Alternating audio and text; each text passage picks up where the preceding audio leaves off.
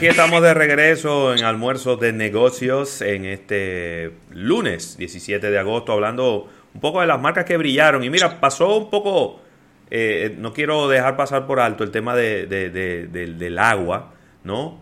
Eh, de las botellas de agua ahí en, la, mesa, porque quizás, y vamos a, ¿verdad? a especular, porque no tenemos la realidad de lo que ocurrió, fue un proceso un poco atropellado, a lo mejor habían tantos detalles y ese detalle en particular se les pasó. Y sencillamente lo que se hizo fue tomar agua de la cafetería, de, del almacén, colocarle botellas de agua ahí a, a las personas. Pero de verdad, yo creo que les restaba un poquito de la solemnidad que tenía ese momento. Eh, y creo que son cosas, son cositas, detallitos muy, muy sencillos que se pueden eh, quizá tomar en cuenta para futuras eh, para futuros momentos. Ahora, la verdad es que Dasani tiene que estar aplaudiendo con los pies porque eh, imagínese usted esta, esta imagen que estamos colocando, el presidente, la vicepresidenta, el presidente del Senado, la, ahí habían senadores, ahí había muchísima gente importante, la mesa principal de la Asamblea Nacional y todo el mundo con una botella de agua Dasani enfrente de ellos. Así que, sin ninguna duda que, eso le viene muy bien a la marca. Lo que tú puedes estar seguro que la próxima vez va a estar brandeada. Sí. Eso tú puedes estar seguro que eso no pasa otra vez. No, no, no. no, no le va a ocurrir. No, pero la verdad que eh, de nuevo vamos a esperar a ver quién se va, va a sacar los ratings eh, de lo que ocurrió ayer, porque todavía es prematuro.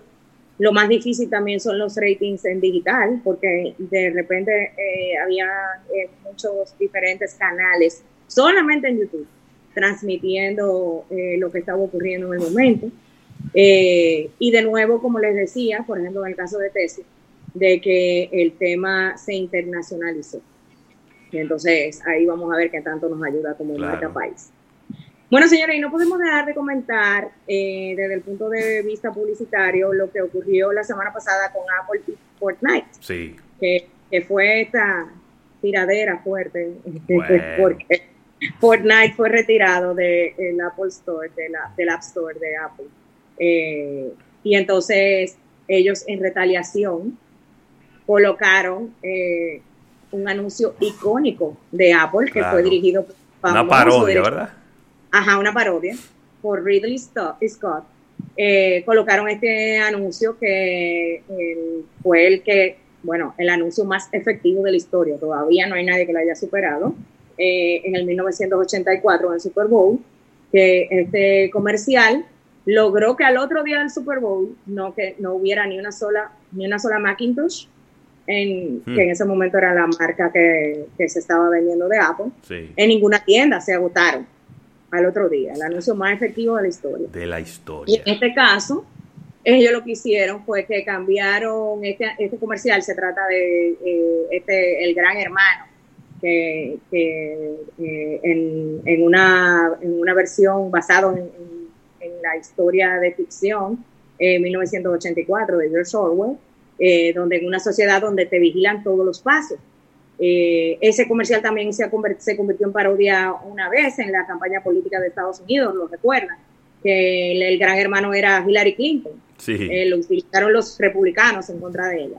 Y en este caso, Fortnite convirtió en el gran hermano a el mismo Apple. El mismo Apple. Que, era, que justamente así lo convirtió en villano en lo que fue eh, esta representación que colocaron en su Twitter, que es justamente la manera como Fortnite acostumbra a llamar la atención a las acciones que va a realizar, eh, haciendo como una especie de countdown hacia un live de alguna actualización dentro de la plataforma y en este caso ese countdown era este, esta parodia del comercial de Apple eh, convirtiendo de nuevo, como les explicaba, en gran hermano a Apple.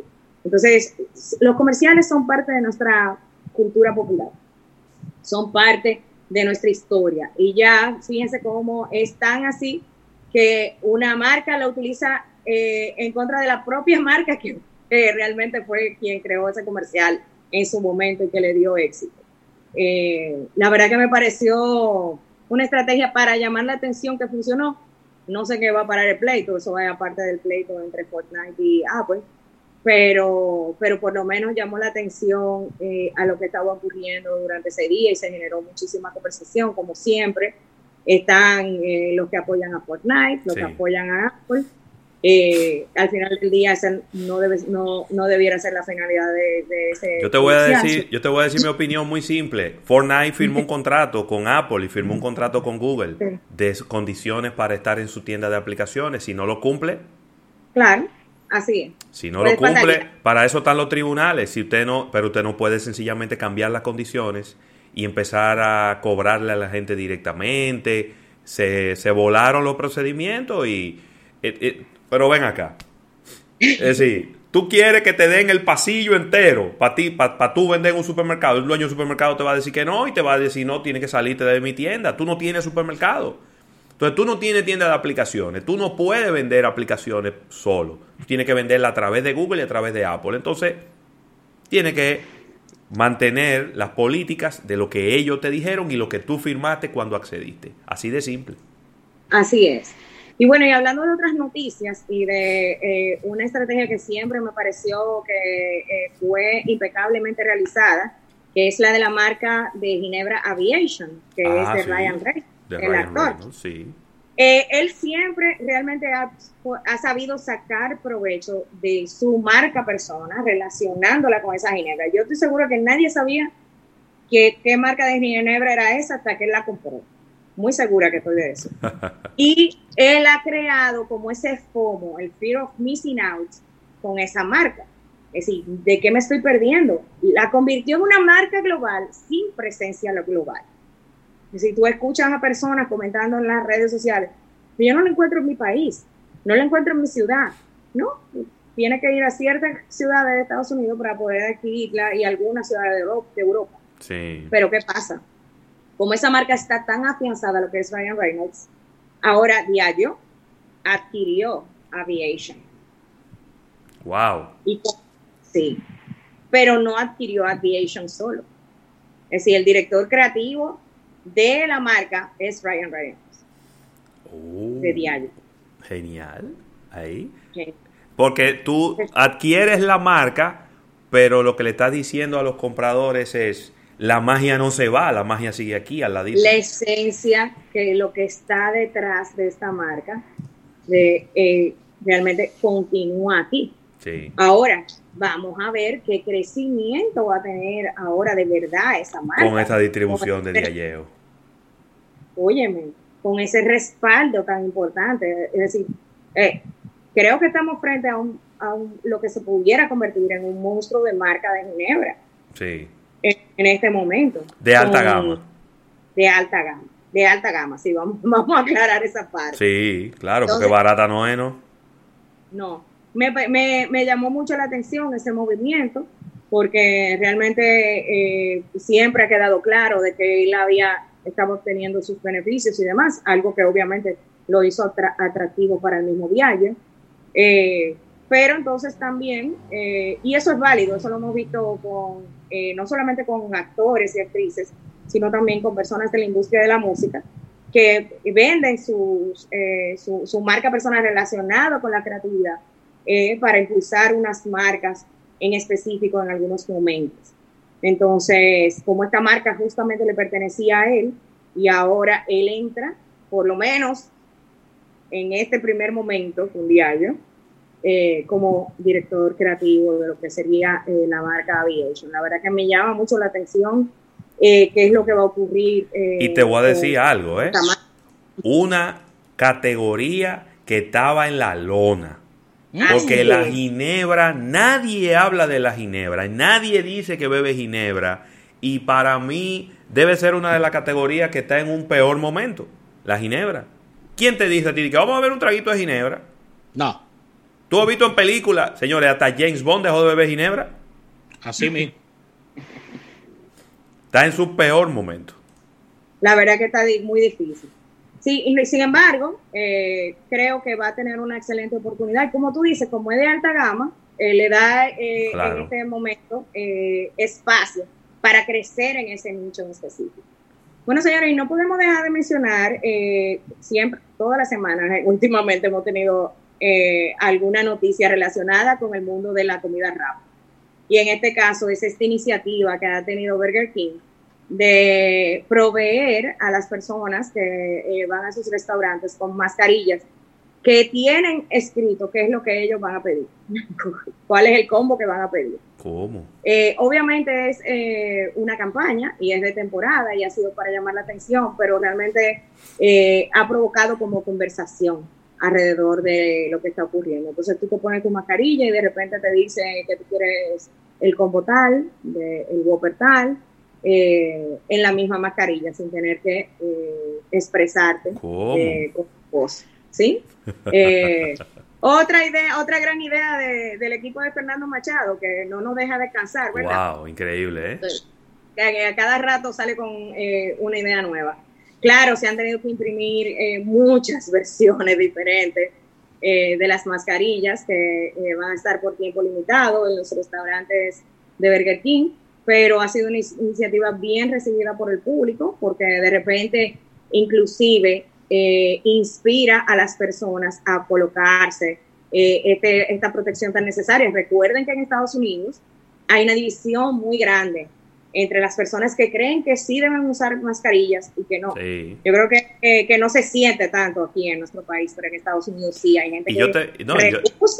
Y yo te voy a decir algo, yo me pongo a ver eh, unos reportajes y unos estudios que yo no sé ni si dónde que lo hacen, de que una mascarilla de tela protege lo mismo que una mascarilla quirúrgica, cuando se ha demostrado que las mascarillas de tela no protegen nada, Sí. que no protegen nada. Hay muchísimos jugadores de béisbol que tienen unas mascarillas de tela, que es una tela sumamente fina, que deja pasar prácticamente todo, y, y, toda, y la MLB lo deja, y, y bueno, la verdad es que el tema de, de este, este debate en los Estados Unidos, ahora en Estados Unidos se debate cualquier cosa, porque que estén hablando de que la Tierra es plana, y que estén hablando Sí. de, de- de la- el área 50 y, ¿cuánto? El área 51. 51, El área 51. 51, que todavía de que, hablando de los años 60 de eso, y todavía no terminan ese tema, cualquier tema es debatible. Pero José Luis, que, eh, y en España que están, eh, eh, ahora mismo hay protestas contra el confinamiento, uno de los países que más ha sufrido sí. la pandemia. Entonces, se entiende, pero con esto, con esta iniciativa, Burger King busca ah, que las personas se inspiren a colocarse la mascarilla, aunque sea para que sea como una acción divertida. Sí, una moda, una cosita divertida. Y de esa manera eh, tratan como de aportar a través de esta campaña de que las personas se acostumbren a utilizar la mascarilla, aunque solamente sea por hacerlo por algo divertido. Y a mí me pareció genial por eso, porque inclusive personas que, que tienen su teoría de que la mascarilla lo va a, le va a hacer más daño que bien y todo eso, Bueno, inspiradas a ponérselo. Estamos hablando de aquellos que no conocen muy bien su target. Entonces, eh, creo que me, me pareció genial eh, y ya veremos los resultados, porque como bien sabemos, Fernando Machado todo lo mide y luego sale con su caso a sí, señor. de cuántos impactos hubo y todo Sí, eso. Cal- Él en- siempre buscando, buscando la efectividad en, la- en las campañas que realiza.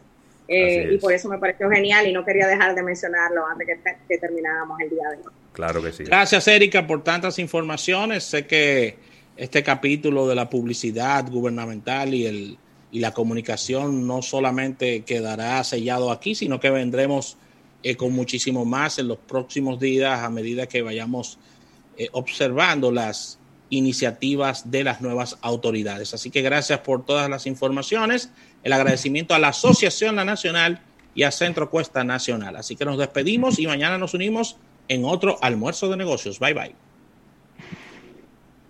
Desde RD para el planeta, Studio 885.